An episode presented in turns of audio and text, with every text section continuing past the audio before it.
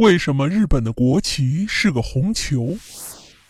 日本的国旗啊，白色背景上一个大红球。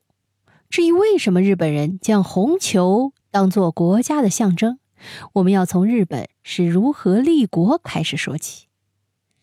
按照日本远古神话的说法，日本不是凡人创造的国家，而是由太阳神天照大神后裔直接创造的。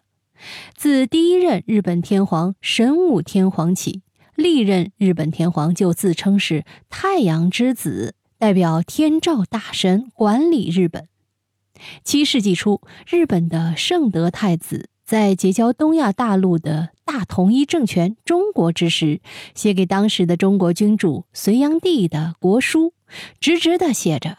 日出处天子，至日落处天子。”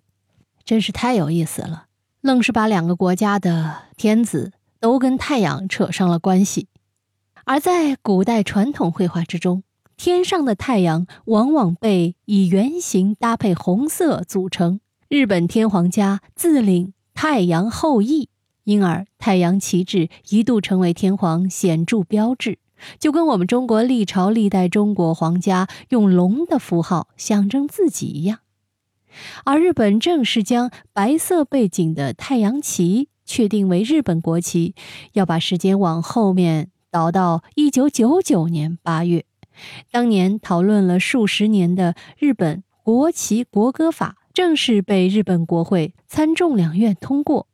白色背景的太阳旗有了一个作为日本国旗的名分。